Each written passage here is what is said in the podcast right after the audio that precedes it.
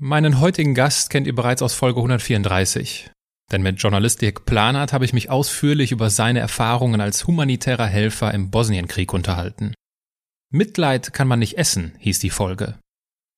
Aber es gab noch viel mehr Themen. Ich hatte noch viel mehr Fragen. Deswegen haben wir uns noch einmal getroffen.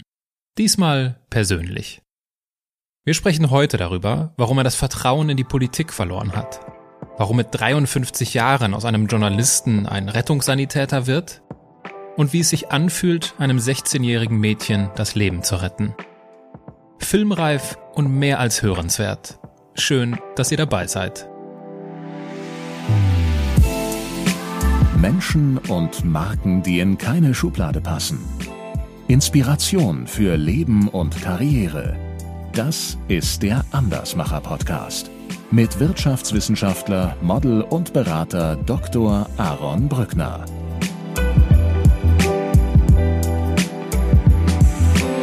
Ich war drei Jahre in Bosnien, habe mir angeguckt, wie das bosnische Volk ausgerottet werden soll. Dann war ich von 2012 bis 2014 in Srebrenica, habe da humanitäre Hilfe gemacht. Danach war ich in Afghanistan, im Irak, in Mali. An was für ein Politiker soll ich denn glauben? Und das Einzige, was ich der Familie versprechen konnte, war, dass ich mit meinem Leben vor Elvira stehe. Das heißt, erst sterbe ich, dann Elvira. Wir sind so mit fünf Soldaten, einer davon war eine Frau, mit erhobenen Kalaschnikows auf uns zugekommen und haben Controller, Controller gebrüllt und da habe ich gedacht, jetzt ist Feierabend.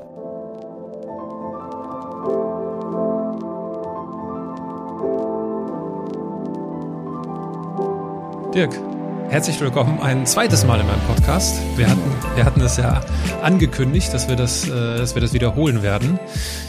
Du hast in unserem Vorgespräch zu unserem Interview im Zuge der Friedrich-Naumann-Stiftung und der Reihe Zeitzeugen einen, einen Satz gesagt, mit dem ich gerne beginnen würde. Und zwar hast du gesagt, es ist total geil, mit 53 neue Sachen zu machen. ja. Was machst du für neue Sachen? Ich habe vor drei Wochen meine Ausbildung zum Rettungssanitäter angefangen und war bisher über 30 Jahre Journalist. Also äh, das ist schon was ganz anderes. Was hat dich dazu bewogen? Ich habe vor einem Jahr angefangen, ähm, äh, praktisch als Sani zu arbeiten, also Kontakt mit medizinischer Arbeit am Patienten. Und da habe ich mich rein verliebt, kann man sagen. Es ist einfach total schön, ähm, an einem, einem Menschen auf diese Art und Weise helfen zu können. Das ist ein Genuss. Also total schön. Und was ich total klasse finde, ist eine extrem steile Lernkurve, weil ich ja das völlige Greenhorn bin. Ich habe gerade mal den großen C in diese Galaxie gesetzt. Und deswegen lerne ich natürlich brachial viel und das ist total klasse äh, in was völlig Neues reinzukommen und zu merken, wie man langsam immer besser wird. Wie erklärst du dir, dass du das sagst? Also, dass du so sagst, ja, wie mit 53 ist doch mega, neue Sachen zu machen. Ja, klar ist das mega. Ich, ich glaube einfach, dass ähm, das, was man so im allgemeinen Midlife Crisis nennt, ich glaube, das liegt daran, dass wir suchen den Job, den wir irgendwann lieben und machen und uns für entscheiden. Genauso ist das äh, mit dem Lebensabschnittsgefährten oder Lebenspartner. Und dann passiert nichts mehr. So, ähm, es sind nicht so viele Menschen, die trotz Ehe und festem Beruf oder so dann auch auf die Volkshochschule gehen, äh, völlig neue Dinge lernen, einfach in ihrem Leben weitermachen. Dann entsteht so dieses Gefühl von Stillstand und dann äh, kauft man sich halt die Harley, den Porsche oder sonst noch was. Ich habe, äh, das ist mir vollkommen fremd. Äh, äh, natürlich fühle ich mich manchmal äh, schon ein bisschen älter, wenn der eine oder andere Knochen quietscht. Aber ansonsten, ich habe, das ist ja meine Entscheidung, ob ich denke, ich habe alles noch vor mir oder ich habe alles noch schon hinter mir. Das ist die Frage, von, von wo aus gucke ich. Äh, und das kann ich ja frei entscheiden. Und ich habe jetzt eine ganze Menge toller neuer Sachen vor mir. Und das ist total schön. Und äh, den journalistischen Job, den nach 30 Jahren, natürlich gibt's da auch immer wieder Herausforderungen, aber den machst du ja dann irgendwann auf der rechten Arschbacke. ähm, Und äh, bei dem Job jetzt, da stehe ich total steil. Und das ist ja auch eine ganz enorme Verantwortung. Ich kann jetzt in der Ausbildung nicht sagen, äh, nö, das Kapitel aus dem Lehrbuch für die Prüfung lese ich jetzt nicht, weil ich jetzt lieber mit einem Kumpel äh, ein bis 25 Bier trinken gehe. Äh, wenn ich dann im Einsatz bin und da hat ein Kind Atemnot, da kann ich auch nicht sagen, oh Entschuldigung, das Kapitel habe ich aber nicht gelesen. Mhm. Das geht nicht. Und ähm, das ist schon ein ganz toller, sehr positiver Antrieb. Mhm. Ja, wir wollen heute ja äh, die Gelegenheit nutzen und äh, noch etwas weiter herausfinden, wie du tickst und warum du so tickst, wie du tickst.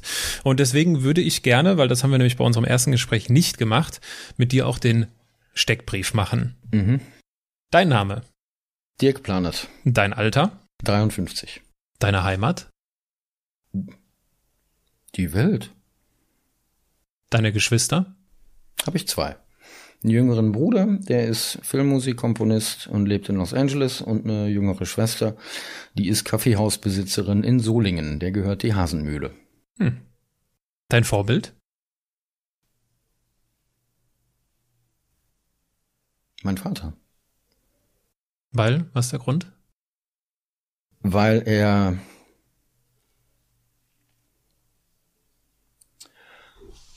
die menschlichen Fehler, die wir alle haben, erkannt hat und sehr stark in den letzten 30 Jahren daran gearbeitet hat. Und das finde ich ganz toll.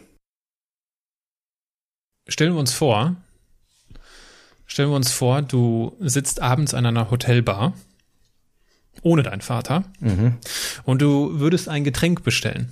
Welches, was würdest du trinken abends an der Hotelbar? wenn ich den nächsten Tag als Journalist arbeite, einen doppelten Gin Tonic und wenn ich den nächsten Tag als Rettungssanitäter arbeite, ein Glas Wasser oder eine Rhabarbersaftschorle.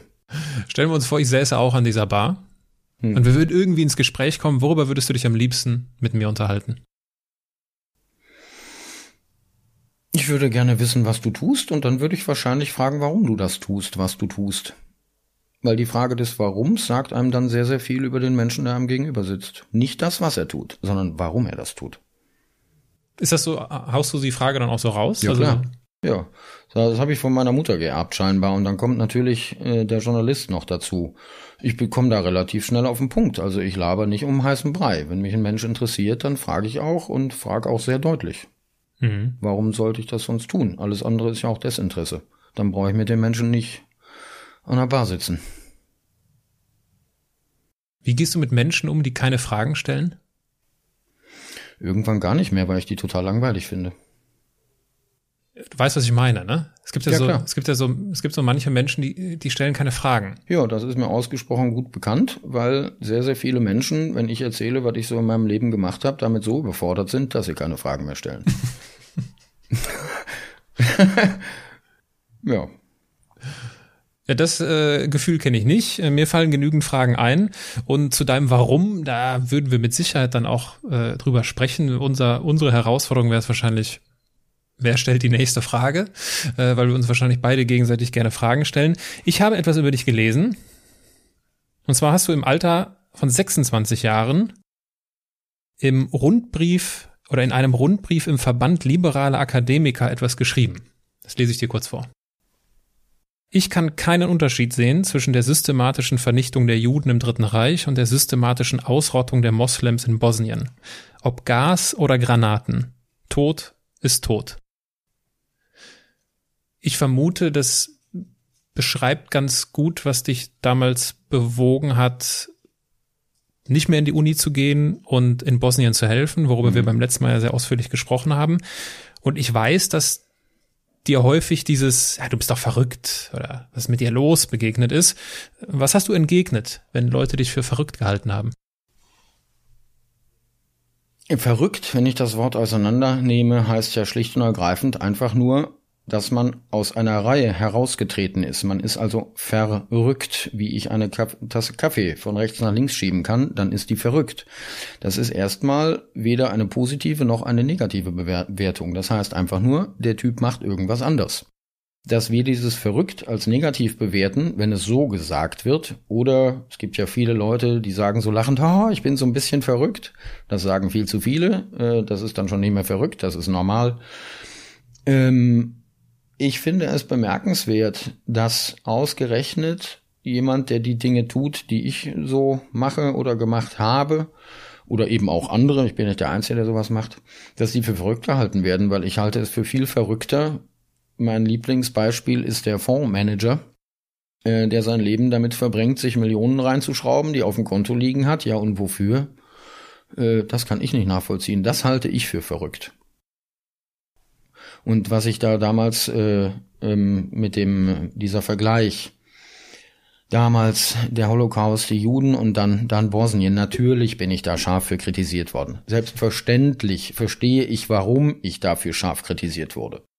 Damals war es so, dass ich das trotz dieser berechtigten Kritik natürlich sagen musste, weil ich die Menschen darauf aufmerksam machen musste, was da passiert. So, und wir reden hier über ein ganzes Volk. Und es war vollkommen klar, dass dieser Krieg darauf abzielt, das bosnische Volk auszurotten. Das heißt, wir haben da ein Volk, was ausgerottet werden sollte, wir haben da ein Volk, was ausgerottet werden sollte. Die Menschen haben Todesangst. Ja, so ist doch klar, dass ich dann als jemand, der da drinnen saß, sagt, Mensch, das ist doch völlig egal, womit du getötet wirst. Du hast Todesangst, du wirst getötet, weil du einer bestimmten Volksgruppe angehörst oder einer bestimmten Religion oder was weiß ich ich habe da schon Parallelen gesehen. Dass der Holocaust mit nichts zu vergleichen ist, das weiß ich auch. So, aber man muss Menschen auch ab und an mal ein bisschen wachrütteln. Also heißt das eigentlich am Ende des Tages, wir brauchen mehr verrückte Menschen? Ja, selbstverständlich. Die, wir haben A das Problem, erst denkt man an seine Rechte, dann denkt man an seine Pflichten. B haben wir das Problem der Ohnmacht. Äh, bei allen Problemen, die es so gibt in dieser Welt, stehen wir als Einzelne da und denken, ja, äh, was soll ich jetzt machen? Selbst wenn ich gern was tun würde, nehmen wir Aleppo unter Schwerstbeschuss. Natürlich weiß ich, dass da Kinder in der Klinik unten im Keller liegen und verrecken. So, äh, soll ich jetzt aus Dortmund losfahren nach Aleppo und mich da hinstellen und sagen, ich operiere jetzt mit? Ich kann nicht operieren. Außerdem habe ich zwei Töchter. Das kann ich denen nicht zumuten. Das war jetzt einfach nur ein Beispiel. So, aber es gibt Dinge, wo ich einfach merke, Mensch, das kann ich. Warum tue ich es dann nicht? Die Ohnmacht, die wir häufig empfinden, ist eine Entscheidung. Wir entscheiden uns, ohnmächtig zu sein. Wir sind es nicht. Ich meine, so geht es sicherlich vielen Menschen. Also ich glaube, viele Menschen haben ausreichend Mitgefühl und Empathie, um ja Mitleid zu haben. Aber wie wir auch unsere erste Folge so schön hieß äh, und dein äh, starker Spruch, äh, Mitleid kann man nun mal nicht essen. Ja. Äh, ich meine, wie gehst du mit Menschen um, die sagen, und ehrlich gesagt zähle ich mich auch dazu, ich, ich kann das nachempfinden und das ist alles schlimm, aber ich stelle mir auch so die Frage, was soll ich denn jetzt machen? Also genau so ein Szenario, dahin zu fahren, irgendjemanden zu operieren, ist für mich nicht im Rahmen mhm. des Möglichen. Und dann bleibt ja ganz häufig immer nur so die, ja gut, dann spendet man irgendwie. Mhm. Ist das für dich auf, auf, auf dieser Skala von ich fahre da hin und riskiere mein Leben und ich spende und fühle mich gut? Was gibt's da für Grautöne da, da dazwischen? Da habe ich überhaupt keine Skala. Überhaupt nicht, weil das eine geht ohne das andere nicht. Äh, ich habe immer gesagt, nehmen wir jetzt meine, meine Arbeit das letzte Jahr in Bosnien oder auch damals während des Krieges. Ich war nichts weiter als die Spitze des Speeres. Alles, was hinter der Spitze kommt, ist zwingend notwendig dafür, damit die Spitze überhaupt ihre Wirkung entfalten kann. Die Spitze ist ohne das, was dahinter ist, nichts. Das, was dahinter ist, ist ohne die Spitze nichts. Das ist, äh, ich habe da keine Skala. Es gibt eine Menge Leute, die meine humanitäre Arbeit durch äh, Spenden finanziert haben. Es gibt sogar Leute, die mir privat Geld geschenkt haben, weil sie gesagt haben, Planer, du musst auch von irgendwas leben. Ähm, ich mache da keine Trennung. Ob ich in damals äh, in den Kessel vom Bihatsch gefahren bin und das Krankenhaus versorgt und Leute rausgeschmuggelt habe oder ob ich Monate auf einer Müllhalde verbringe und Menschen versorge oder ob äh, irgendwer hier seiner Nachbarin, die erkrankt ist, äh, für sie einkaufen geht. Das ist dasselbe. Es geht einfach darum, Lücken zu füllen und diese Welt ein kleines Stückchen besser zu machen. Ich weiß, dass ich völlig naiv bin. Ich will das so und ich weigere mich, diese Naivität aufzugeben. Weil wenn ich das für mich aufgebe, dann, dann ist das, als würde ich die Welt aufgeben. Es ist mir scheißegal, wer was tut. Ich entscheide auf Grundlage meines Fundamentes. So, das heißt, wenn in Bosnien tausend Menschen auf eine Müllhalde geschmissen werden, die Polizei fährt wieder, das Rote Kreuz arbeitet nicht, die EU tut nichts, keine der großen Hilfsorganisationen tut irgendwas, interessiert mich das alles nicht. Ich akzeptiere nicht, dass Menschen weggeschmissen werden und ich hatte zu dem Zeitpunkt die Möglichkeit zu sagen, ich bleib jetzt hier und tue, was ich kann. Das ist Freiheit. Erzähl uns davon. Das war 2019, also letztes Jahr. Ja. Wie, was, warum warst du vor Ort und was ist passiert?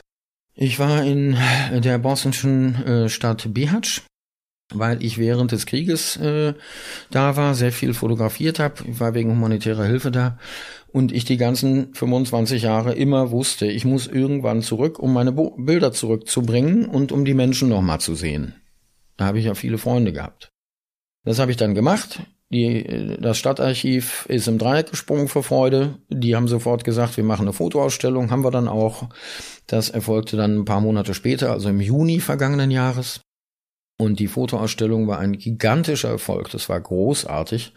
Und ich war dann halt nochmal zwei Wochen in Bihać und in dieser Zeit bin ich dann von einer lokalen Flüchtlingshelferin informiert worden, dass äh, die Polizei mehrere hundert Flüchtlinge in Bus Busse zwingt, also bewaffnete Polizei, und die aus der Stadt rausgefahren werden. Die waren alle auf so einer Wiese neben dem offiziellen Camp der IOM, wo also Flüchtlinge untergebracht sind. Die haben aber einfach die Bude zugemacht, haben gesagt, sie sind voll. Und dann waren halt ein paar hundert unversorgte Menschen draußen auf der Wiese. Unversorgt heißt kein Wasser, kein Essen, kein gar nichts.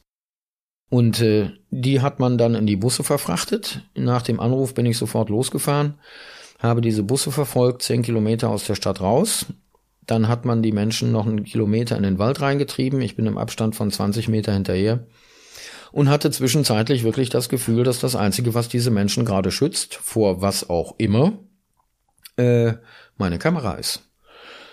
Ja, und dann kamen wir an auf eine, auf der ehemaligen Müllhalde. Die war dann voll, deswegen hat man eine neue aufgemacht, der Stadt Bihać, und da sind diese Menschen abgeladen worden. Und dann hat man mir einen jungen Mann aus einem Polizeibus vor die Füße geschmissen. Der äh, Blinddarm hatte ganz schlimm. Und das war der Moment, wo ich verstanden habe, dass Menschen weggeschmissen werden. Und dann habe ich gesagt, das geht so nicht. Ich bleib hier, bis es vorbei ist. Und das habe ich dann gemacht. Und wer, wer ist da gefahren? War es eine Polizei oder wer ist das vor Ort gewesen von den? Das war die bosnische Polizei, die von der Politik, von der kantonalen Regierung die Anweisung hatte, die Menschen zu entsorgen. Weg damit. Man Und wollte sie nicht. Wie haben die auf dich reagiert, als sie gemerkt haben? Die Polizei? Mhm. Mm, die haben mich gar nicht großartig beachtet. Ich bin einfach hinterhergegangen und dann stand ich da. Als ich dann den, äh, die Polizei jedoch anschrie, dass dieser junge Mann mit Blinddarm Krankenwagen braucht, damit er uns da nicht vor die Hunde geht. Ähm, haben die alle gar nicht reagiert. Und dann habe ich mehrere Polizisten mir zur Brust genommen und äh, irgendwann hat dann tatsächlich mal einer einen Krankenwagen gerufen. Aber die haben mich nicht großartig weiter beachtet. Die haben da den Müll entsorgt und sind wieder gefahren. Fertig. Ja, und ich habe dann, ich habe immer ein Medic Bag, also so eine kleine Tasche an meiner Fototasche, wo Pflaster, ein paar Mullbinden, Desinfektionszeug und so weiter dran ist. Die meisten dieser Menschen hatten ganz schlimme Wunden am ganzen Körper, Schmutzinfektionen und so weiter. Und dann habe ich noch an dem Tag angefangen, habe die ersten Leute die Beine verbunden, habe gemerkt, diese Wunden sind viel zu krass. Ich weiß nicht genau, was ich machen soll. Habe dann abends mit einem Freund telefoniert, der ist Internist. Bin den nächsten Morgen in der Apotheke, und habe noch in der Nacht eine E-Mail geschrieben an meine Logenbrüder, äh, also Freimaurerbrüder, dass ich unbedingt Geld brauche. Innerhalb von 48 Stunden hatte ich 2000 Euro und habe dann jeden Tag morgens in die Apotheke äh, Zeug eingekauft und habe mich da dann in den Dreck gesetzt und habe Beine verbunden. Und ähm, habe dann auch drüber geschrieben, die ersten Medien Kontakte gehabt, über den Facebook geschrieben. Das ist mein erstes Posting zu Wutschak, wurde 600 Mal geteilt. Und nach nur einer Woche, oder zehn Tagen oder was, äh, ging das dann los. Die erste Ärztin aus Österreich. Hallo, Herr Planert, ich würde Ihnen gerne helfen. Kann ich kommen? Äh, und so ging das dann weiter. So, dass ich innerhalb, ich glaube, innerhalb von 14 Tagen hatte ich ein, eine professionelle Ambulanz Ich als Journalist natürlich kein medizinischer Profi, aber es sind medizinische Profis gekommen. Ärzte, Krankenschwestern, Notfallsanitäter aus ganz Europa. Und die konnte ich einteilen, so dass ich immer sechs Leute im, im Zelt hatte, habe natürlich auch mitgearbeitet und habe von diesen Leuten dann vor Ort im, in der praktischen Arbeit praktisch gelernt. Also Dr. Karin Charefer aus Österreich, wir sitzen Rücken an Rücken, jeder hat einen Patient vor sich, ich brüll einmal nach hinten. Äh, Karin, hier, Rieseneiterbeule, ich mache eine Drainage und äh, spritz Gentamicin-Creme rein, antibiotische Creme. Kann ich das machen? Und sie, yo, mach. Alles klar. So, und so habe ich mich da dann langsam, aber sicher reingearbeitet. Und wir, ich habe bis zu 100 Patienten allein am Tag geschafft. 20 Stunden Arbeit. Dann zurück dahin, wo ich gepennt habe. Dann die Kommunikation, die ganzen E-Mails, Facebook-Nachrichten, WhatsApp-Nachrichten. Also nach, nach drei Monaten äh, war ich extrem geräuschempfindlich, völlig übermüdet, hatte ein paar Kilo abgenommen, aber es lief. Also, das war jetzt ja nicht dein Plan, ja? Du warst nee, ja da das für, war überhaupt nicht mein Plan. für die Fotoausstellung und ich habe wahrscheinlich, also ich könnte mir vorstellen, du hast auch irgendwie ein Rückreisedatum. Ja, ja. ja und äh, bist dann wie lange das Rückreisedatum habe ich eingehalten, so, weil okay. ich kurz nach Hause musste, um hier zu checken, dass mit meiner Wohnung und der Okay. ganze Kram, dass das alles vernünftig weiterläuft. Hab dann auch noch einen kurzen Job für den WDR gemacht und bin dann sofort wieder zurück. Und ab da gab es dann eigentlich nur noch Wutschiak. Und nach 175 Tagen ist das Camp geschlossen worden. Dann haben sie die Leute aus politischem Druck. Ich war auch vorher in Brüssel. Wir haben dafür gesorgt, dass mehrere EU-Politiker da waren, sich das Ganze angesehen haben. Dann sind die Menschen am 6. Dezember, also es war schon Winter, es war schon elendig kalt. Ich habe mit Toten gerechnet. Dann ist das Camp zum Glück aufgelöst worden und dann hat man hat die Menschen von der Müllhalde nach Sarajevo verschafft und da vernünftig untergebracht. Und dann habe ich den Winter über noch im Gebirge weitergemacht und habe die ganzen zurückgepuschten Leute aufgesammelt und versorgt, äh, die von der kroatischen Grenzpolizei ja ausgeraubt, verprügelt, gefoltert und sonst was werden und das Ganze im Auftrag der Europäischen Union. hm, Also dieses EU-Gebilde und die ganze Idee, die dahinter steckt, äh, existiert nicht mehr. Das ist weg. Die EU gibt den Auftrag an ein, E- einen EU-Mitgliedstaat, gegen die, die eigenen Gesetze zu verstoßen. Diese Menschen haben ein Recht darauf, wenn sie auch nur einen Fuß in die Europäische Union gesetzt haben, hier einen Asylantrag zu stellen. Wie der dann beschieden wird, ist eine ganz andere Frage, aber sie haben dieses Recht. So, und die kroatische Grenzpolizei als EU-Polizei hat nicht das Recht, diese Menschen auszurauben. Und auch nicht, sie zu foltern, auch nicht, sie zu verprügeln und auch nicht, Hunde darauf zu hetzen. Das ist maßlose Gewalt gegen wehrlose Menschen. Und alle akzeptieren's. Das Eu- Europäische Parlament besteht aus Lämmern und Wölfen. Ein paar gute Leute sind dabei. Bettina Vollert, Österreich, Erik Makar, Dietmar Köster aus Deutschland, die sich sehr, sehr, sehr stark engagieren, ganz wunderbar. Und ich glaube auch nicht, dass Wutschiak ohne diese drei aufgelöst worden wäre, weil die konnten entsprechenden Druck auf Johannes Sattler ausüben. Das ist der EU-Botschafter in Bosnien, der da auch noch im Hintergrund Strippen mitgezogen hat. Aber im Prinzip ist es so, die Lämmer haben keine Eier. Sie haben Angst vor den Wölfen. Und im Prinzip äh, kriegt dadurch ganz Europa so eine ungarische Einfärbung. Also was da an Menschenrechtsverstößen im Namen der Europäischen Union passiert, ist so, dass das mit der Grundidee Europas überhaupt gar nichts mehr zu tun hat. Wer da Europa vertreten hat mit den Grundwerten, auf denen die EU aufgebaut ist, sind die freiwilligen Helfer. hm. Aber ganz bestimmt nicht die EU, geschweige denn die Politiker. Das klingt für mich ein bisschen danach, dass du so dein Vertrauen in die Politik, äh, dass das nicht existiert, oder? Nein, natürlich nicht. Wie, wie soll das denn existieren?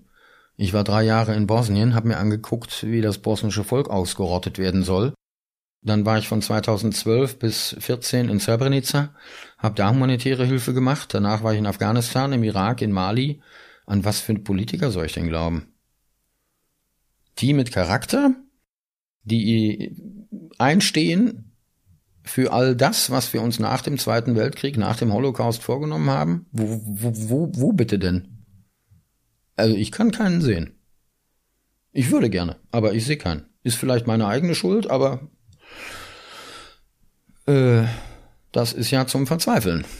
Und gleichzeitig sind wir ja auch immer ganz vorne dabei, anderen Ländern aufzuzeigen, wo sie die Menschenrechte Ja. verletzen. Ja.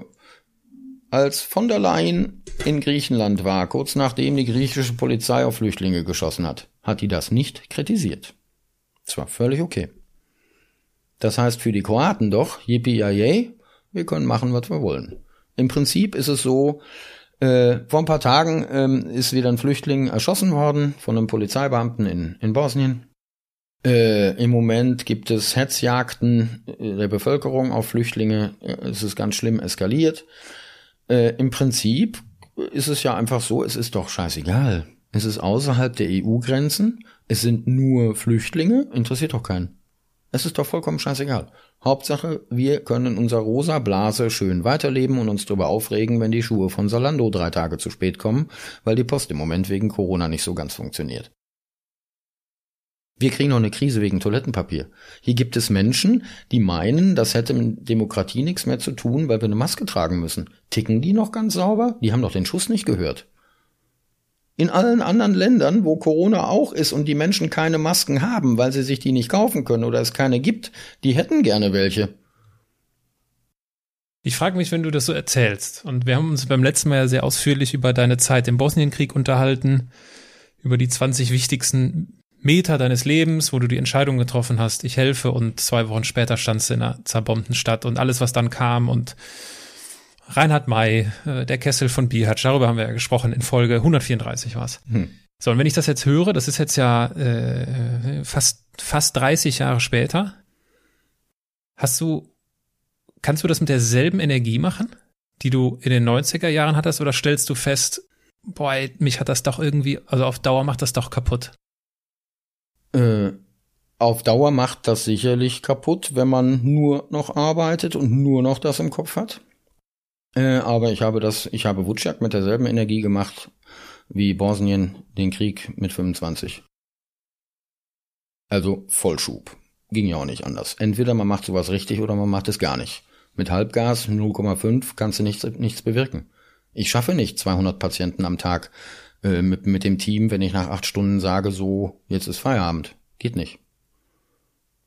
Und Kommunikation mit der Politik und den Medien war zwingend erforderlich, um das langfristige Ziel zu erreichen, dass dieses widerwärtige Camp geschlossen wird.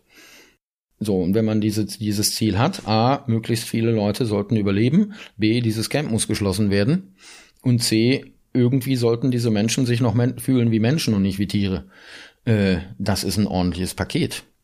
Das kannst du ein paar Monate mit Vollgas machen, dann wird's aber lang, langsam eng. Als ich abrücken musste wegen Corona und dann wieder hier in Deutschland war und sagen musste, ich kann niemanden treffen, ich bin in Quarantäne, das war für mich ein Geschenk.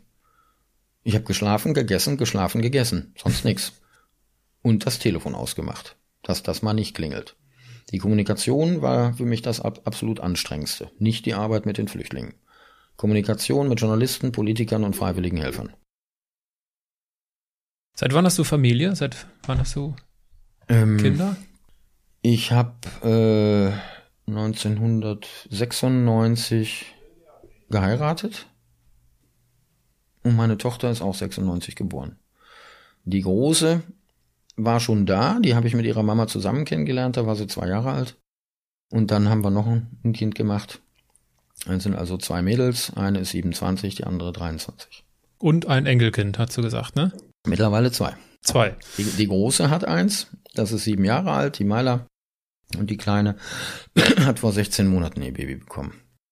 Also die Enna, Enna Mathilda heißt sie, habe ich das erste Jahr kaum gesehen, weil ich ja, wenn, dann war ich immer alle paar Monate für zwei Tage hier. Ja, und jetzt ist es mittlerweile so, dass die Kleine mir entgegengerannt kommt, wenn sie mich sieht. Das ist schön. Inwiefern hat sich deine Arbeit verändert, seitdem du Kinder hast? Äh, den Schritt in einen Kessel zu gehen, das habe ich seitdem so, ja okay, ich war in Gaza, ja, aber da hat's nicht richtig geknallt. Ich bin vorsichtiger geworden. Ja, ich bin sehr viel vorsichtiger geworden. Also ich würde heute nicht mehr denken, ich fahre jetzt diese Strecke und entweder ich komme auf der anderen Seite an oder nicht. Äh, das würde ich so nicht mehr denken. Also ich muss jedes Mal versprechen, dass ich auf, dass ich aufpasse. Und wenn man das verspricht, sollte man es auch tun. Natürlich gab es in Wutschak und in, im Gebirge Situationen, die wirklich heiß waren, wirklich gefährlich und ich habe immer Mord, Mordsglück gehabt. Hast du ein Beispiel? Naja, geh mal in eine Schlägerei rein, wenn sich 50 Afghanis mit 50 Pakistanis hauen und hol da einen raus. Da hast du auch ganz schnell mal eben Messer weg. Oder du triffst mitten um Mitternacht im Wald eine Gruppe von 80 jungen Männern und bist alleine. So, 20 Kilometer tief im Wald. Ja, wenn die. Bitte gib deine Erfahrung an mich weiter. Was macht man in dem Moment? Äh, dann schicke ich erstmal meinen Hund vor, hm. damit die wissen, dass ich einen Hund habe. Weil die meisten Menschen aus arabischen Staaten haben Angst vor Hunden.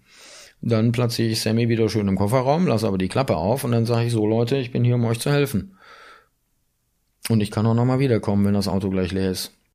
Und in dem Moment, wo die merken, dass sie das, was sie brauchen, von mir kriegen, gibt es ja überhaupt gar keine Veranlassung mehr, mir irgendwas Böses zu tun, ganz im Gegenteil.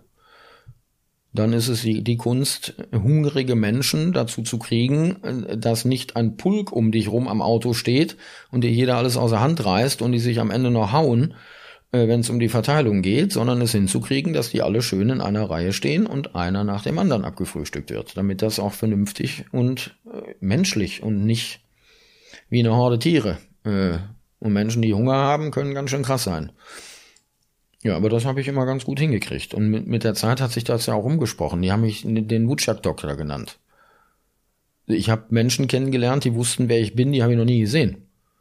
Das hat sich unter den Flüchtlingen einfach rumgesprochen. Auch was ich für ein Auto fahre, wie ich aussehe und so ein Kram. Ich bin auf Leute im Wald gestoßen, die habe ich noch nie gesehen. Die, die haben direkt gesagt, aha, the doctor from Wutschak. Und dann wussten die auch, die haben, müssen keine Angst vor mir haben und ich auch nicht vor ihnen, weil die wären ja schön doof. Der, der am meisten dafür sorgt, dass diesen Menschen geholfen wird, denen tut man nichts. Mhm. Also ich bin von Bosnien gewarnt worden, auch von einem lieben Freund, als Wutschak losging, das sei viel zu gefährlich, in diesem Lager zu sein, tausend äh, Männer und so weiter. Dann habe ich gesagt, jetzt für mich gibt's keinen sichereren Ort. Ich hätte mein Portemonnaie in die Mitte dieses Camps legen können und drei Tage später wiederkommen. Das hätte immer noch da gelegen, garantiert. Ich habe Menschen, die ich gar nicht kannte, meine Fototasche in die Hand gedrückt, habe gesagt, hier nimm, pass auf, ich muss am Patienten arbeiten, wenn da einer umgekippt ist oder so ein Kram. Die haben immer den Kontakt zu mir gehalten. Die hätten sich umdrehen können in dieser Menschenmenge, wären weg gewesen. Mein Autoschlüssel, meine Papiere, mein Geld, alles. Die haben mir vertraut und ich ihnen. Bis natürlich zu einer gewissen Grenze, da muss man hier und da schon mal ein bisschen aufpassen. Aber wir waren ja praktisch füreinander auch da. Das ist auch, ähm, irgendwie wächst das ja zusammen. Irgendwann hatte ich auch eine Schmutzinfektion am Knie, da lief mir der Eiter raus. Da mussten, mein eigenes Team musste mir das vergammelte Fleisch aus dem Knie rausschneiden. Da bin ich da auch durch die Gegend gehumpelt. Ja, natürlich war ich keiner von ihnen. Logisch, weil ich konnte abends ins Apartment fahren und duschen und in einem sauberen Bett pennen. Ich habe nicht in Wutschak gepennt das Risiko, dass ich mir das Scabies einfange oder sonst was oder eine zu große Nähe ist manchmal auch nicht gut, um das noch alles handeln zu können. Das hat schon faszinierend gut funktioniert alles. Aber es gab doch sicherlich auch mal Momente, wo dieses Vertrauen, dieses Grundvertrauen in die Menschen enttäuscht wurde und du mit dir selbst ausmachen musstest, nee, ich bleib bei meiner Vertrauensstrategie, oder? Ja. Ähm, ja, ich habe morgens ist mal das Team losgefahren nach Wutschak aus dem Apartment, um mit der Arbeit anzufangen, die Ambulanz zu öffnen.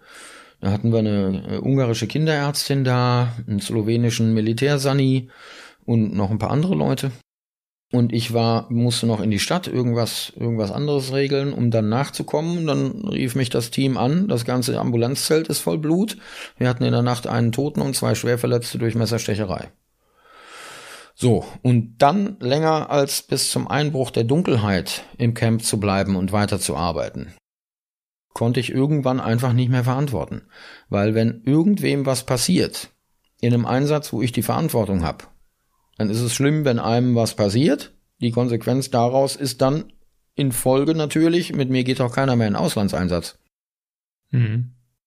So, und dann musste ich mal sagen, so Leute, jetzt ist hier Feierabend Äh, die wollten nicht aufhören mit der Arbeit, das Team. Und dann habe ich gesagt, das geht nicht. Äh, ich habe immer gesagt, wir treffen alle Entscheidungen im Team. Hier ist niemand der Chef. Sag ich, aber jetzt muss ich die Reißleine ziehen. Mein Name steht vor der ganzen Klamotte hier. Wenn hier irgendwas, wem was passiert, habe ich das auch für mich zu verantworten. Wie soll ich denn noch mal ruhig schlafen, wenn hier einer nachts drauf geht, weil er in irgendeine Messerstecherei reingerät? Und dann habe ich ganz knallhart gesagt, wer nach längerer Diskussion, und dann hatte ich von Diskussion die Schnauze voll, und dann habe ich einfach gesagt, so, ich trage die Verantwortung, ich habe diese Entscheidung zu treffen. Wer nach Einbruch der Dunkelheit noch im Ambulanzzelt arbeitet, fliegt noch heute aus dem Team und aus dem Apartment. Und dann ging's. Ich habe natürlich auch mit den Leuten aus dem Team dann darüber gesprochen. Die haben das auch alle verstanden, es war okay. Also ich war da nicht das, das Riesenarschloch. Äh, aber da musste ich mal einen Punkt setzen und sagen, so, jetzt ist hier Feierabend, da ist die ganze. Und den jungen Mann habe ich mir dann auch angeguckt in der Totenhalle, weil ich wissen wollte, wer es ist, aber ich kannte ihn nicht. Das heißt, er kann höchstens 48 Stunden da gewesen sein. Es war ein 18-, 19-jähriger junger Mann aus Pakistan.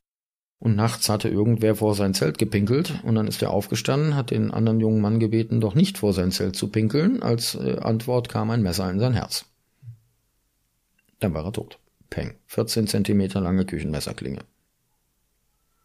Dass unter den Umständen da nicht mehr sowas passiert ist, äh, war ich doch sehr froh drum. Wenn man tausend Deutsche in die Umstände steckt und die da einfach auf einer Müllhalde vergammeln lässt, wäre das Theater unter den Menschen auch nicht anders, möglicherweise sogar noch schlimmer.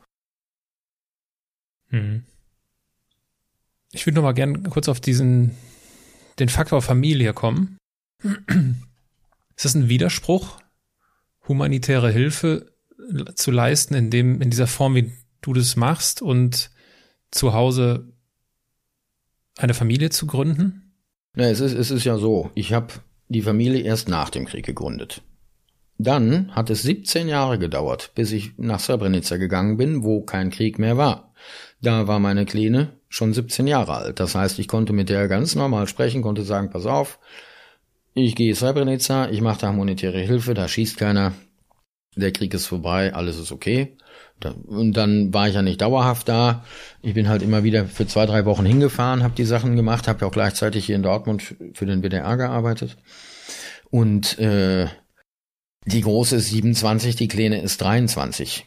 Beide haben Kinder. Beide haben ihr eigenes Leben.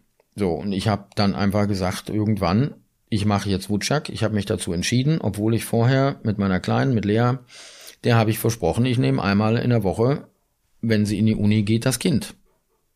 Das Baby, um meiner Tochter den Rücken frei zu halten. Und dann habe ich gesagt, Mäuschen, äh, ich hoffe, das ist okay. Ich kann das Versprechen im Moment nicht einhalten. Ich bin verhindert.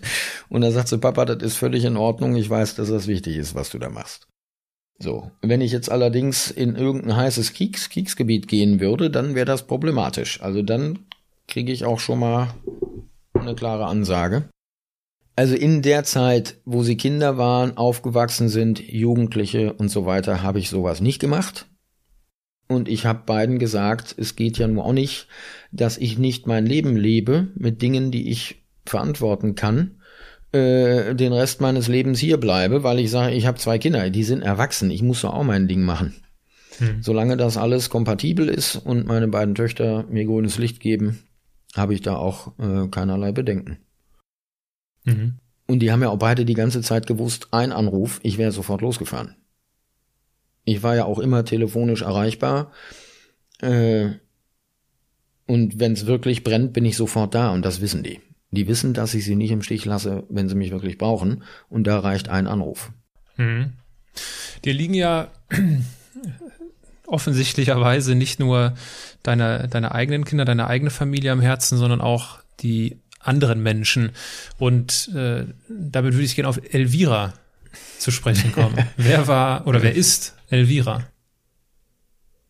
Elvira war damals die äh, gehörte zu einer bosnischen Familie, die äh, 1993 in einem Flüchtlingslager in Hessen in der Stadt Wetzlar in der alten Kaserne untergebracht war mit zwölf Leuten. Und Elvira war das einzige Familienmitglied, was nicht in diesem Lager war, sondern immer noch im Kessel von Bihać festhing. Es war damals so, dass die Familie außerhalb wohnte, in einem Dorf, in einer Stadt, ein bisschen außerhalb von Bihać und Elvira ging zur Schule in Bihać. Und dann kam das serbische Militär, hat das Zuhause von Elvira vorsichtig ausgedrückt okkupiert. Die ethnischen Säuberungen damals. Fürchterliche Begrifflichkeit. Ähm, und Elvira kam nicht mehr nach Hause und war dann, hing dann in Bihać fest äh, bei ihrem Opa, uralt. Und äh, man hatte mich damals gebeten, zu gucken, ob ich Elvira Papiere mitnehmen kann, dass sie möglicherweise legal raus kann und so. Und da war natürlich klar, dass das nicht funktioniert. Und dann habe ich mit der Familie, bin ich hingefahren, habe mit der Familie gesprochen und dann war klar, sie möchten gerne, dass Elvira da rauskommt. Und ich habe dann gefragt, ich habe gesagt, ihr wisst, dass das legal nicht möglich sein wird. Es wird wahrscheinlich nur eine Möglichkeit geben und das ist, dass ich sie schmuggel. Dabei kann das und das und das passieren. Und äh, dann war meine Frage an die Family, ob ich das Risiko eingehen soll oder nicht. Das ist die Entscheidung der Familie. Ja, und dann hat die Oma, Oma der Familie, die alte Dame, meinen Kopf in die Hand genommen, meine Stirn geküsst und dann wusste ich, das ist das Go. Ich darf und soll alles riskieren, um das Kind da rauszuholen. In welchem Jahr sind wir gerade? Wir sind in äh, Januar 1993. Nee, Dezember 1993. Ich bin dann rein mit einem Konvoi, hab alles vorbereitet, hab auch gecheckt, ob ich sie legal rauskriege, das ging natürlich nicht. Bin dann mit dem Konvoi wieder raus, weil ich sie nicht mit Konvoi mit noch sechs anderen LKW schmuggeln wollte. Wenn sie mich dann erwischt hätten, dann hätten alle anderen auch ein Problem gehabt. Äh, bin wieder raus und bin dann wieder rein und habe sie dann geschmuggelt alleine mit einem Journalistenkollegen damals, äh, Theo Freund, äh, der deutlich älter war als ich, eine Menge Erfahrung hatte.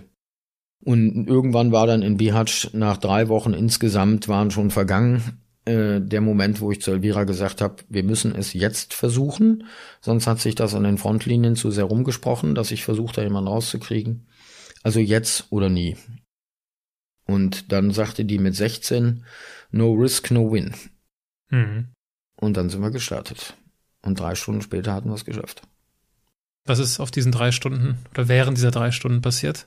Wir mussten durch elf serbische Checkpoints und hatten permanent das Risiko, dass sie uns erwischen. Und das Einzige, was ich der Familie versprechen konnte, war, dass ich mit, dass ich mit meinem Leben vor Elvira stehe. Das heißt, erst sterbe ich, dann Elvira. Sonst konnte ich nichts versprechen. Und ähm, naja, zehn Checkpoints. Am ersten war es ein bisschen kribbelig. Also ihr wart ja in einem Auto. Wir haben in einem, ihr hattet wir haben irgendwie unter. Wir haben in einem Volvo PKW gesessen. Und Elvira lag auf der Rücksitzbank unter ganz vielen Jacken, schusssicheren Westen, Fototaschen und so weiter. Und die ersten zehn Checkpoints gingen weitestgehend. Da waren auch ein paar Situationen bei, wo ich mir bald in die Hose gemacht habe, aber es ging. Und dann am letzten Checkpoint, also der, der aus dem serbisch okkupierten Gebiet rausführt, nach Kroatien rein. Äh, also da haben sie dann, sind sie mit fünf Soldaten, einer davon war eine Frau, mit erhobenen Kalaschnikows auf uns zugekommen und haben Controller, Controller gebrüllt und da habe ich gedacht, jetzt ist Feierabend. Und dann haben die ähm, den Kofferraum komplett ausgeräumt. Nebst Gummimatte, alles. Dann am, Be am Fahrersitz sogar unter den Aschenbecher geguckt. Dann Beifahrersitzseite und als dann einer äh, hinten die Tür aufmachen wollte, einer der Serben, um zu gucken, was unter den Jacken ist, äh, da hatte ich eine kleine instinktive Reaktion und die war so, dass die so abgelenkt waren und so gelacht haben, dass sie vergessen haben, den Rücksitz zu kontrollieren. Ja, also da stand diese eine Frau, die Soldatin, und es war kalt und die hat mit den Hüften gewackelt. Und in dem Moment, das war genau in dem Moment, als einer an die Tür ran wollte, um die zu öffnen. Und dann habe ich die äh, Frau an den Hüften gepackt, die Soldatin, habe die ganz herbe an mich rangezogen, lachend und habe gesagt, dass ich schon total lange nicht mehr gefickt habe. Ja, und dann haben sie so angefangen zu lachen.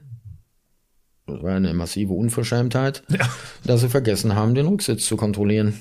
Das war, habe ich, da habe ich nicht drüber nachgedacht. Und das ist auch nicht meine Art, als Mann mit Frauen umzugehen. Das war eine Notsituation in der ich das moralisch verantworten konnte. Äh, naja, und äh, es hat funktioniert. Sie haben nicht kontrolliert, haben es vergessen. Ein paar Tage später habe ich das Paket Mama übergeben. Beschreib uns doch gerne mal den Moment, bevor wir, bevor wir das Paket in Anführungsstrichen der Mama übergeben. Es gab ja dann irgendwann den Moment, wo ihr wusstet, jetzt haben wir es geschafft. Ja. Was war das für ein Moment? Was war das für ein Gefühl, schätzt du, für Elvira, die wahrscheinlich auf der Rückbank nicht so viel die mitbekommen hat? Das, die hat? hat das gar nicht kapiert. Das hat bei der echt lange gedauert, bis die das kapiert hat. Und sie sagt heute, das wäre Wahnsinn gewesen. Die hat ja unter den Jacken das alles mitbekommen. Die hat gemerkt, dass die Serben das Auto durchsuchen und hat mich lachen gehört. Die war ja nass. Die war so nass, als hätte die unter der Dusche gestanden. Und als wir es geschafft hatten, der letzte Checkpoint hinter uns war, also kroatische Polizei dann und wir in Kroatien drin waren, habe ich die Decken hochgenommen und habe ihre Stirn geküsst. Die war batschenass. Echt original wie außer Dusche. Die hätten Handtuch brauchen können. Und dann sind wir noch ein paar Kilometer weiter in die Innenstadt von Karlovac. Da war ein Flüchtlingslager, in dem ich lange gearbeitet hatte. Und daneben war eine Bahn, der Pjopap. Und ich habe mir während der ganzen Kontrollen immer nur gesagt, also der klassische Trick des Ladendiebes, du darfst nicht denken, was du gerade tust. Du musst an was völlig anderes denken, damit du das nicht ausstrahlst. Ich habe mir die ganze Zeit nur gesagt, ich mache nichts weiter, als nach Karlovac zu fahren, um da den wohlschmeckendsten Stock Brandy meines Lebens zu trinken. Sonst nichts. Elvira war aus meinem Gehirn völlig ausgeblendet. Damit ich das nicht ausstrahle Mhm. und meine Angst irgendwie einigermaßen kontrolliert kriege. Ja, und dann sind wir, haben wir gehalten vor diesem Pure Pub.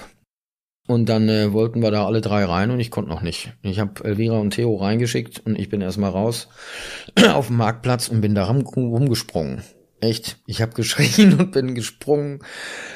Ich bin bald explodiert vor lauter Glück, dass wir das geschafft haben. Das war ja fünf Minuten vorher hätten wir genauso gut tot sein können.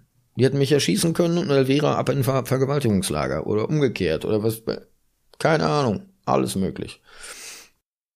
Das war schon, also inklusive dann Übergabepaket, das war der beste Job meines Lebens.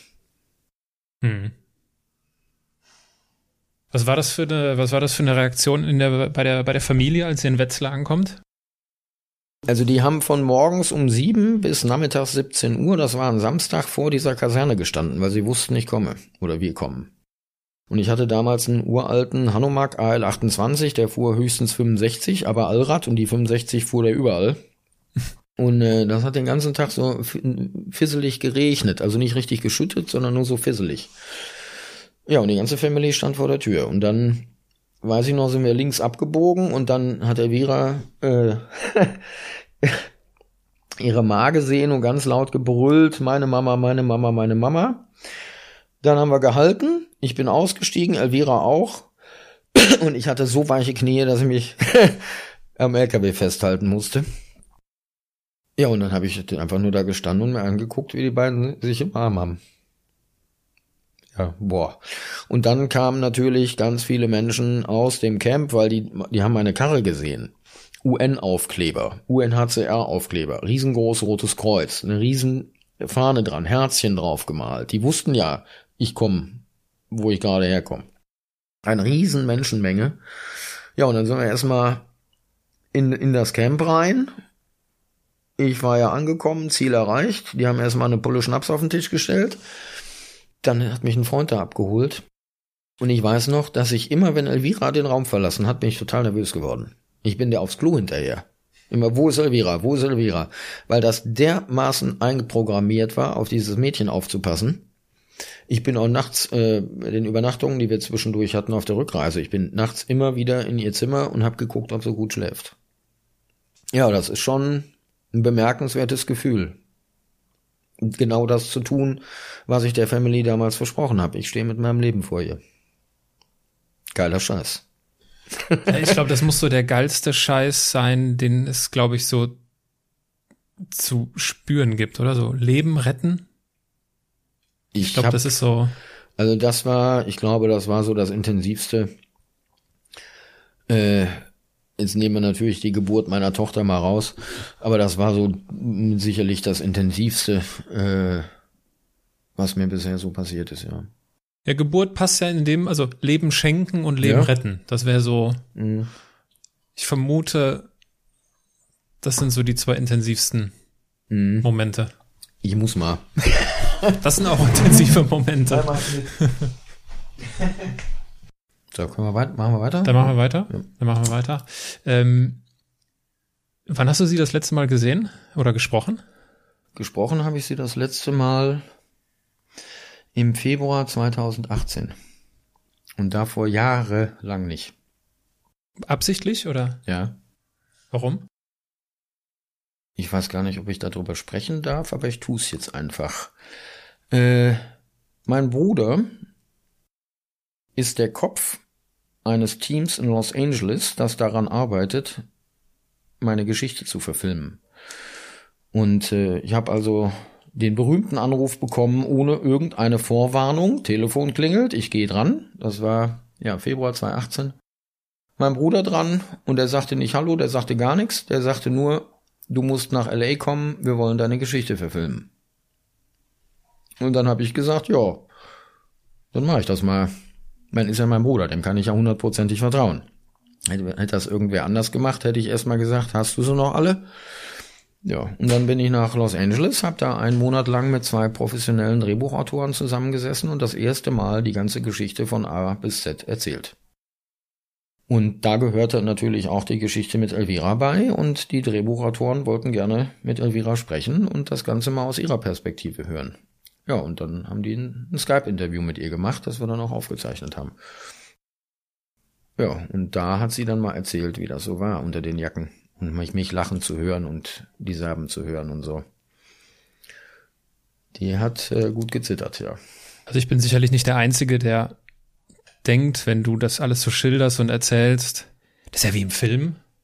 Ja, ich, bin ich sicherlich nicht der Einzige und deswegen passt es. Ich habe das eben auch wieder denken müssen. Deswegen passt das sehr gut. Ich bin sehr gespannt, was dabei rauskommt. Ich auch. Noch haben wir, wir hatten eine Filmfirma, die, also es war schon kurz vor Vertragsunterzeichnung, aber dann kamen die nicht aus der Pötte, die haben nichts gemacht. Und es ist ja ganz simpel für eine Filmfirma zu verhindern, dass es jemand anders macht. Du machst einfach den Vertrag. Mhm. Die haben vier Jahre Zeit, Ja, genau. äh, eine Firma zu finden, die dann tatsächlich diesen Film auch machen will. Und in diesen vier Jahren bist du blockiert, du kannst nichts machen. Das heißt, die können so verhindern, dass es jemand anders macht. Das ist also echt eine Gratwanderung. Außerdem sind wir mittlerweile so selbstbewusst, dass wir sagen, die Geschichte ist so gut, weil sie real passiert ist, die ist ja nicht fiktiv, äh, dass wir uns erlauben können zu sagen, wir machen es nur dann, wenn mein Bruder als Filmmusikkomponist mit eingekauft wird. Entweder wir beide oder keiner. Punkt. Fertig. Und äh, das finde ich auch ganz super, weil mein Bruder die ganze Geschichte mitbekommen hat und 95 und 96 mit mir und meinem Vater nach dem Krieg also das völlig zerbombte Bihatsch gesehen hat. Äh, und ich wüsste jetzt keinen Filmmusikkomponisten, der an dieser Geschichte so nah dran ist wie mein Bruder. Mhm. Ja, und deswegen haben wir uns entschieden, das so zu machen. Aber wie ist denn, wie, wie ist das jetzt auch? Also, jetzt ist das natürlich schon eine Weile her, dass ihr da Kontakt hattet und es ist jetzt nicht so, dass ihr jetzt irgendwie beste Freunde geworden seid, ja, und ständig Nein, aber das ist, das ist eine Verbindung, die natürlich nicht. Aber äh, das ist eine ganz andere Qualität. Wenn wir hier Menschen kennenlernen und wir kennen die zehn Jahre und wir sagen, das sind unsere Freunde. Mit dem Wort Freund geht man ja hier sehr unsensibel um. Ist ja jeder ein Freund. Äh, ich sage immer, wenn man äh, eine Handvoll hat, ist man ein reicher Mensch. Ich habe eine junge Frau wieder getroffen in Bihatsch. Der habe ich mal irgendwie eine warme Winterjacke gegeben oder so. Das war im Krieg, die war elf Jahre alt, die Stadt war eingekesselt und äh, die ist interviewt worden im vergangenen Jahr, 25 Jahre später. Wie sie das, wie sie, wie sie das alles heute so sieht. Wir haben uns 25 Jahre nicht gesehen. Wir haben uns im Krieg ein paar Mal gesehen. Die sagt, Mismo priateli do kraj život. Wir sind Freunde bis zum Ende des Lebens. Hm. Das ist eine dermaßen intensive Verbindung. Das ist ja auch der Grund, warum Kriegsjournalisten, die kommen aus dem Krieg. Der erste Gedanke, wenn sie wieder zu Hause sind, ist welcher? Wann fahre ich wieder los? Mhm. Das ist nicht, weil die verrückt sind. Das ist, weil wir sind darauf programmiert, in kleinen Einheiten zu leben, wo es einen sehr krassen Zusammenhalt gibt. So leben wir aber nicht mehr. Die meisten Menschen kennen ihren Nachbarn nicht. Also Dortmund Großstadt. Am Land ist das anders. So. Natürlich kenne ich meine Nachbarn, aber äh, ihr wisst, was ich meine. Da ist das so. Hier weißt du nach zehn Jahren immer noch nicht, ist das dein Freund oder nicht. Vielleicht fickt er deine Ehefrau. Weißt du nicht. Vielleicht steht er gar nicht vor dir, wenn irgendwie was passiert. Vielleicht läuft er weg oder steht hinter dir und schickt dich vor. Du weißt nicht, wie er ist, weil ihr keine Extreme miteinander erlebt habt. Wenn du aber mit Menschen schon im Kennenlernen Extreme erlebst, siehst du, wie der Mensch wirklich ist. Und dann weißt du, kannst du dich auf den verlassen, ja oder nein. Das ist was vollkommen anderes. Die Verbindung zwischen mir und meinem Freund Andy, obwohl wir uns noch nicht so lange kennen, ist ähnlich intensiv wie mit meinem ältesten Freund. Andy kenne ich seit sechs Jahren. Meinen ältesten Freund Peter seit ich 14 bin. Ich war mit Andy in Afghanistan, wir haben oben auf dem Panzer gesessen, äh, als die Bundeswehr zusammen mit der US Army nach Taliban und Sprengfallen gesucht hat. Äh, ich habe Andy gegenübergestanden, hinter ihm passierte irgendwas und ich wusste, wir müssen jetzt hier weg. Ich habe Andy nur angeguckt, der hat sich nicht umgedreht. Der hat in meinem Gesicht gesehen, wir müssen jetzt hier weg. Das ist eine, eine völlig andere Form von Verbindung zwischen Menschen, wenn man in einer solchen extremen Situation ist. Und in Bihać, das ist bis heute für mich meine Familie. Deswegen habe ich auch vorhin, als du mich gefragt hast, wo, wo, hast, mhm. wo ist deine Heimat? Da habe ich gezögert, weil äh, ich kann das nicht so festmachen. Das geht nicht. Mhm. Du hast viele Menschen in diesen extremen Situationen erlebt. Deswegen glaube ich, bist du die richtige Person zu fragen, auch wenn es eine vielleicht naive Schwarz-Weiß-Frage ist. Ist der Mensch von Grund auf gut oder böse? Ich halte es mit Jean-Jacques Rousseau, der Mensch ist von Natur aus gut. Hm. Sonst müsste ich ja verzweifeln. Aber hallo, ja. Und ich habe ja in dem ganzen Scheißdreck auch ganz wundervolle Menschen kennengelernt. Das empfinde ich durchaus als ein Geschenk. Also sowohl die super harten bosnischen Soldaten, wo du denkst, meine Güte, äh, ganz knapp, dann wäre es Rambo geworden, ne? Aber eben auch äh, Männer, die vor mir saßen, am ganzen Körper gezittert und geweint haben vor Todesangst. Und dieses Heldending habe ich überhaupt nicht. Also null. Aber die verschiedensten Typen in verschiedensten Situationen natürlich. Ne? Und ähm, ich habe ja selber äh, Erlebnisse gehabt, wo ich gemerkt habe, Stichwort, der Mensch ist von Natur aus gut, dass unter bestimmten Umständen ich durchaus in der Lage wäre, einen Menschen zu töten. Bis dahin habe ich immer gedacht, ich kann das nicht. Nein, ich will das nicht. Das ist ein großer Unterschied. Ich kann es aber wollen unter bestimmten Umständen. Und äh, dann wäre ich ja in dem Moment auch vielleicht böse. Mhm. Ist es immer böse, wenn man einen Menschen tötet? Ist es böse, einen serbischen Chetnik zu töten, der gerade 20 oder 30 Frauen und Kinder abmetzeln will oder die vergewaltigen will? Ist das böse? Ich weiß es nicht. Aber ich habe mich entschieden, das zu tun. Einmal in einem Moment und zum Glück kamen sie nicht. Es ist also nicht passiert. Mhm. Ja, darüber haben wir in der letzten im letzten Gespräch gesprochen, wo du das genau schilderst, die Situation und was das auch mit dir gemacht hat und was du da aus dieser Situation darüber gelernt hast, äh, was es heißt, ein Mann zu sein, um das ganze Thema mhm. noch größer zu machen. An der Stelle also nochmal die, der Verweis auf Folge 134. Du hast gerade von diesem Heldendingen gesprochen. Mhm. Das greife ich gerne auf. Wir sind ja nach unserem letzten Gespräch sind wir in Kontakt geblieben. Und wenn du mir die Erlaubnis gibst, äh, bin ich so frei und äh, lese dir etwas vor, was du mir geschickt hast. Und jetzt ahnst du wahrscheinlich, was kommt. Nee, jetzt nee? überhaupt nicht, nee. nee? Ich okay. hab dir, okay, dann lies mal. Sprecht nicht von Mut. Ach ja. ein, ein Gedicht. Sprecht nicht von Mut. Oh, sprecht mir nicht von Helden und Heldentum. Ich weiß, es gibt auch Helden und ihnen gebührt der Ruhm. Aber bei mir war es anders. Feiert mich darum nicht so sehr. Das Leben ist manchmal so drückend, so beängstigend schwer, dass man mehr Mut braucht zu leben, als für einen großen Zweck sich selbst hinzugeben und ist dann über alles hinweg. So lernt man den Tod verachten, und das zu lernen ist gut.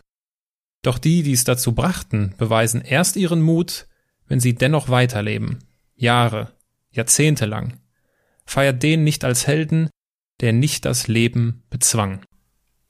Das ist großartig. Ich liebe es. Wow. Das Buch, in dem ich das gefunden habe, habe ich zufällig gefunden auf dem Elektrokasten vor meiner Haustür. Da stehen nämlich hier bei uns in Dortmund im Kreuzviertel schon mal Sachen drauf, die Leute nicht mehr brauchen und verschenken wollen. Äh, das Gewissen steht auf, heißt dieses Buch, ist von 1954. Und die Dame, die das geschrieben hat, war im Widerstand gegen die Nazis. Und was ich so großartig finde, es ist ja auch so. Dieses Held-Ding, meist sind das ja Entscheidungen, die Menschen in einem ganz bestimmten Moment getroffen und dann durchgezogen haben. So. Schindler. Schindlers Liste. Der hat eine mhm. Entscheidung getroffen, hat sie durchgezogen. Der, sicher ist der Typ für mich ein Riesenheld, klar. Ähm, aber eigentlich ist die große Kunst, dieses Dennoch ist so wunderbar. Ich habe ein Dennoch aus äh, Sperrholz gesägt von einer Freundin geschenkt bekommen. Wir müssen trotzdem weitermachen. Oder gerade deshalb. Es ist eine Kunst, danach ein normales Leben zu führen. Und ich bewundere so viele Menschen, die Bosnien erlebt haben. Meine syrischen Freunde hier, die ich vor fünf Jahren kennengelernt habe oder sechs, die aus äh, Homs geflüchtet sind, mit einer fürchterlichen Fluchtgeschichte mit vier kleinen Kindern. Dass die so weitermachen und lachen und Spaß am Leben haben, das bewundere ich sowas von. Wow. Wie viele Leute haben sich danach umgebracht? Weil sie es nicht mehr ertragen haben. Mhm. Ich hatte so einen Moment auch. Ich habe ernsthaft mit einem Messer in meiner Wohnung gesessen, habe mich ganz ruhig hingesetzt und habe mir selber ganz bewusst die Frage gestellt, ob ich bereit bin, weiterhin in einer solchen Welt leben zu wollen. Oder will ich das nicht? Tod oder Leben, entscheide dich. Und dann habe ich mich für das Leben entschieden. Fertig. Und seitdem ziehe ich das durch. Über Suizid habe ich nicht mehr nachgedacht, ein einziges Mal, und das war da, zu dem Zeitpunkt.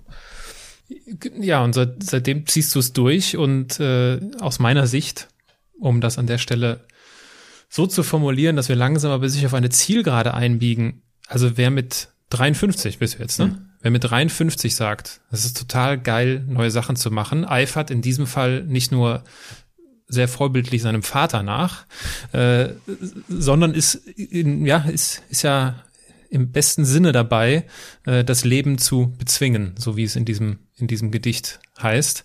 Und äh, also die, dieses Heldending, um dann noch mal kurz ja. darauf zurückzukommen. Ich bin das nicht. Ich sage mal, ich bin ein Weichei. Aber mir ist in, in solchen Momenten weiß ich, was ich für Entscheidungen treffen kann und da weiß ich auch, wie ich dann da stehe und wie ich das Ding durch, durchziehe. Da habe ich eine relativ gute Selbstwahrnehmung. Aber viel schwieriger sind doch die sogenannten Kleinigkeiten. Wie gehe ich mit meiner Tochter an, um, wenn die mich anzickt? Blöck ich dann direkt zurück? Oder soll ich, komm, Schätzekind, äh, komm mal auf den Teppich? Äh, wie gehe ich mit meinem Enkelkind um, wenn es mal irgendeinen Mist gemacht hat? Äh, wie gehe ich mit meinen Freunden um? Das sind nicht so fundamentale Entscheidungen, deswegen sind sie viel schwieriger. Bei den Heldenentscheidungen weißt du ja ganz genau, was ist richtig, was ist falsch. Punkt. Schwarz, weiß. Ganz einfach. Aber hier im Zivilleben, da ist doch alles nur 0,5. Wir müssen mit ganz vielen Graubereichen leben. Das weniger, Leben ist weniger intensiv reingefühlt. Aber das ist mir viel wichtiger. Ich weiß, wie ich in solchen Situationen reagiere und wie ich dann bin. Es ist meine freie Entscheidung. Ich kann mich entscheiden, ich bleibe auf einer Müllhalde, ich bleibe nicht auf einer Müllhalde. Ich fahre in einen Kessel, ich fahre nicht in einen Kessel. Das kann ich mich entscheiden.